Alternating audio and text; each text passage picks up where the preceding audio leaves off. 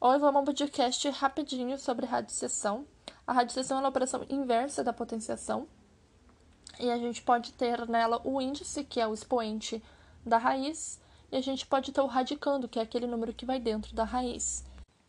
Quando a gente tiver um índice de valor igual ao expoente do radicando, a gente pode cancelar esse índice com esse expoente. Só que daí a gente tem que tomar um certo cuidado, porque se a gente tiver, por exemplo, a gente cancelar o índice com o expoente e der um número maior que zero, tudo bem, porque o resultado vai ser esse número mesmo. Agora, se a gente cancelar e der um número menor do que zero, então o resultado efetivo vai ser o inverso desse número. Por exemplo, se eu tiver raiz quadrada de 9 elevado ao quadrado, 9 elevado a 2. Eu vou cancelar esse 2 com esse 2, o 2 do índice com 2 do expoente, e vou ter 9. 9 é um número maior que zero, então o resultado efetivo vai ser de fato 9. Agora, se eu tiver a raiz quadrada de menos 9 ao quadrado, então eu vou cancelar o 2 com o 2 e vai me restar menos 9. Menos 9 é um número menor que zero, então o resultado efetivo vai ser 9. Eu vou inverter o menos 9, vou ficar com 9 positivo. Quer dizer, a gente nunca vai ter como resultado do cancelamento de uma raiz um número negativo. Sempre vai ser positivo. A gente pode ter também, por exemplo, a raiz quadrada de 3 ao quadrado menos 2 ao quadrado. Eu vou cancelar o 2 do índice com o 2 dos expoentes e vai me restar 3 menos 2 ao quadrado. Vamos pensar assim: 3 menos 2 ao quadrado. O que é menos 2 ao quadrado? É um número ali 1, alguma coisa. 1, alguma coisa é menor do que 3. Então, 3, se eu retirar raiz quadrada de 2, vai me restar um número que é maior do que zero.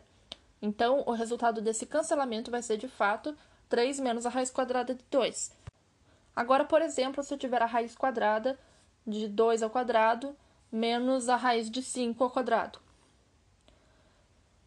Eu vou cancelar o 2 do índice com o 2 do expoente. O que, que vai me restar? 2 menos raiz de 5. Vamos retirar a raiz de 5 do 2. Eu não preciso saber exatamente que valor é esse, mas eu posso pensar assim: Bom, 2 ao quadrado é 4.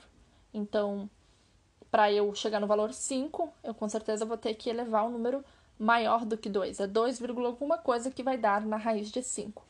Então, se eu retirar do 2 a raiz de 5, que é um número maior do que o 2, é 2, alguma coisa, vou ter um número menor que zero.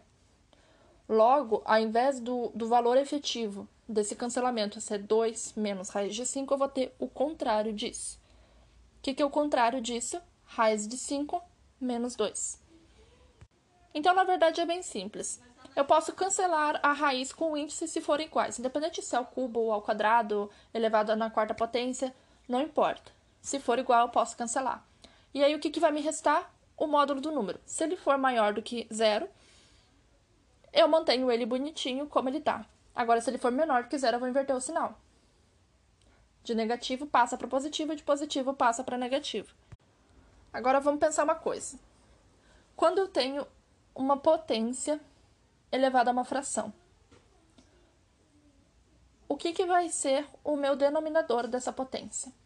O meu denominador da potência vai ser o índice. Então, aquele número que está embaixo da fração que eu estou elevando, né, o, o denominador, ele vai virar o meu índice na minha raiz. Se eu for transformar a potência em raiz, o número que está embaixo vai virar a minha raiz. Por exemplo, 3 elevado a 3 sobre 2.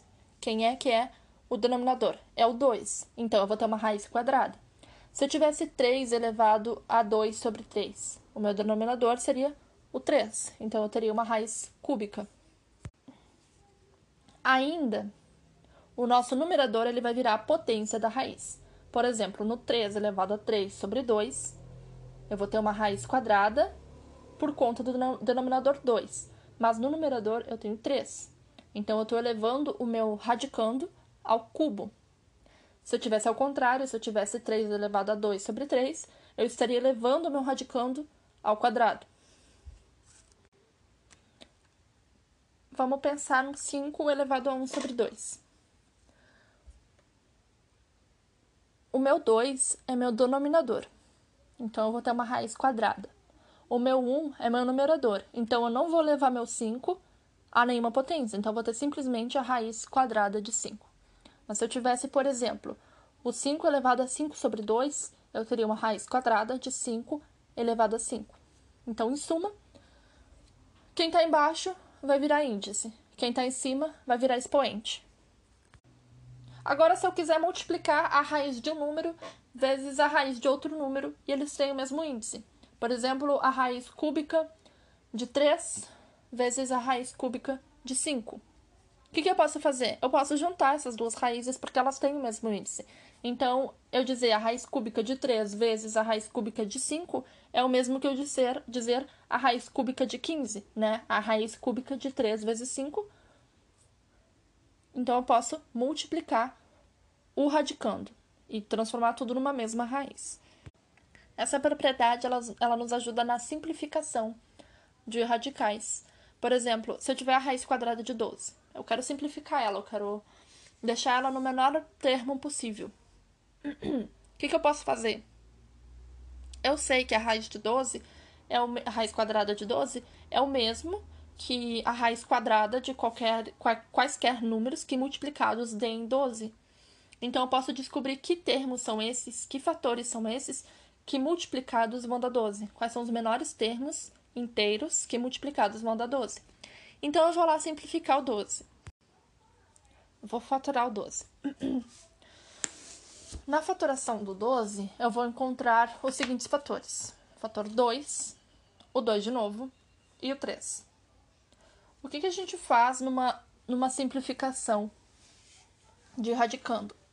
A gente, de radical, a gente vai tentar encontrar, no caso da raiz quadrada, a gente vai tentar encontrar pares de números. Quando a gente encontrar um par de número, a gente pega ele e deixa ele para fora da raiz. Simples assim.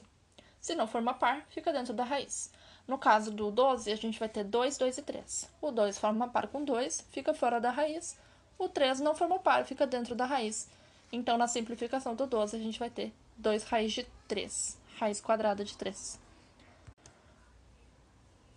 Agora, por exemplo, na simplificação da raiz cúbica de 864. Eu tenho uma raiz cúbica. Eu não vou tentar encontrar par, porque é uma raiz cúbica, eu vou tentar encontrar trio. Então, eu vou sempre tentar encontrar a quantidade de números equivalente ao meu, ao meu índice. Se fosse uma raiz uh, 4, elevado a 4, de potência 4, eu ia tentar encontrar quartetos. Aqui, no caso, a gente está tendo a raiz cúbica de 864. Então, eu vou fatorar o 864. O que, que eu vou encontrar? Eu vou encontrar o seguinte: 2, 2, 2. Ó, formou um trio. Então, eu já tenho o 2 para fora da raiz. Aí, eu vou continuar. 2, 2, 3. Eu tenho outros dois, dois, outros dois, dois, que não formou trio. Então, eu vou ter ali o 2 que está fora da raiz e mais dois, dois que não estão fora da raiz. Então, eles vão ficar dentro da raiz. Eu vou multiplicar eles, então, vai ficar o 2, a raiz cúbica, não a raiz quadrada, né? Eu estava ali com uma raiz cúbica, eu vou continuar com a raiz cúbica, isso não muda o 2 raiz cúbica de 4. Continuando a faturação do 864, eu vou encontrar 3, 3, 3. Então, formou outro trio, o 3 vai ficar fora da raiz. Então, o que, que vai nos dar a faturação, a simplificação de raiz cúbica de 864? 2 vezes 3, raiz cúbica de 4. O que está fora a gente pode multiplicar e no fim vai ficar 6 raiz cúbica de 4. Então é muito simples, para simplificar radicais, eu vou olhar o índice se o índice ele for 2, eu vou tentar encontrar pares. Se for 3, eu vou tentar encontrar trios. Se for 4, eu vou tentar encontrar quartetos. E assim por diante. Quem formar uh, dupla, trio, quarteto, fica fora da raiz. Quem não formar, fica dentro. E é isso. E a, o índice ele vai se manter constante. Se comecei com raiz quadrada, eu continuo com raiz quadrada. Se comecei com raiz cúbica, eu continuo com raiz, raiz cúbica. Ainda, uma raiz de fração ela é o mesmo que a divisão dos termos dessa fração individualmente dentro da raiz. O que, que isso significa? Se eu tiver lá a raiz quadrada de 3 sobre 2, isso é a mesma coisa que eu dizer que eu tenho a raiz quadrada de 3 sobre a raiz quadrada de 2. Então, assim, por exemplo, se eu tenho ali a raiz quádrupla de 32 sobre a raiz quádrupla de 2. Horas, é o mesmo índice nessa fração. Então, o que, que eu posso fazer? Fazer tudo a mesma raiz. Eu deixo ali a raiz quádrupla de 32 sobre 2. E aí eu vou ter a raiz quádrupla de 16, né? Eu posso dividir 32 sobre 2, 16. Eu vou ter a raiz quádrupla de 16. Agora, digamos que você queira descobrir qual do, dos números é maior. A raiz cúbica de 3, a raiz quádrupla de 5, a raiz sextupla de 7. Como é que eu vou comparar isso? Dessa forma, fica meio complicado de a gente comparar. Então, o que, que a gente vai tentar fazer? A gente vai tentar colocar todas essas raízes em um mesmo índice. E como que a gente vai fazer isso? A gente vai fazer isso pensando o seguinte: se eu tiver a raiz de um número e eu multiplicar o índice por determinado valor, independente de qual seja, essa raiz ela vai se manter inalterada se eu também multiplicar pelo mesmo número que eu estou multiplicando o índice, eu multiplicar o expoente do radicando. Por exemplo, tenho ali o 2 raiz, a raiz quadrada de 2 elevado a 3. Se eu multiplicar o índice 2 da raiz quadrada por 4, eu vou ter um número diferente. Eu vou ter a raiz quádrupla de 2. Mas se eu também multiplicar o índice do 2 por 4, eu vou continuar com o mesmo número que eu tinha inicialmente. Então, isso não vai alterar em nada e a gente pode utilizar para uh, comparar raízes de diferentes índices, transformando elas em índices em raízes de índice igual. Então, vamos continuar com o nosso exemplo. Eu quero comparar a raiz cúbica de 3 com a raiz quádrupla de 5 e a raiz sextupla de 7. Como é que eu vou fazer isso? Eu vou transformar tudo em uma raiz de um mesmo índice. Aliás, cada um deles vai virar uma, um, um radicando, um radical de mesmo índice. Então, para eu fazer isso, primeiro eu tenho que fazer o MMC dos índices. Tenho ali 3, 4 e 6 como índices. Então, vamos fazer o MMC, a gente vai encontrar o número 12. A gente encontrou o número 12. Esse valor que a gente encontrou no MMC, ele vai virar o nosso, a nossa, o nosso índice. E aí a gente vai colocar lá então, ah, eu tenho ali a raiz de 3, a raiz cúbica de 3, uh, de 3. Agora eu vou ter uma raiz de 12. O 3 ele continua sendo o nosso radicando, só que daí a gente vai ter que elevar ele a um valor tal que, que seja o mesmo valor que a gente elevou o, o índice 3. Então vamos pensar, ah, tinha o índice 3, ele virou 12, quer dizer que eu tive que multiplicar por 4. Então, o 3 do, do radicando eu vou multiplicar por 4 também. No caso da raiz quádrupla de 5, o 4 para virar 12, eu tive que multiplicar por 3. Então, eu vou ter uma raiz de 12 uh, de radicando 5 elevado a 3. E no caso ali do, da raiz sextupla de 7, eu tive que multiplicar o 6 por 7 para eu conseguir chegar no índice 12. Então, eu elevo o meu radicando a 2. E aí, eu vou ter o seguinte: eu vou ter a raiz de 12 do radicando 3 elevado a 4.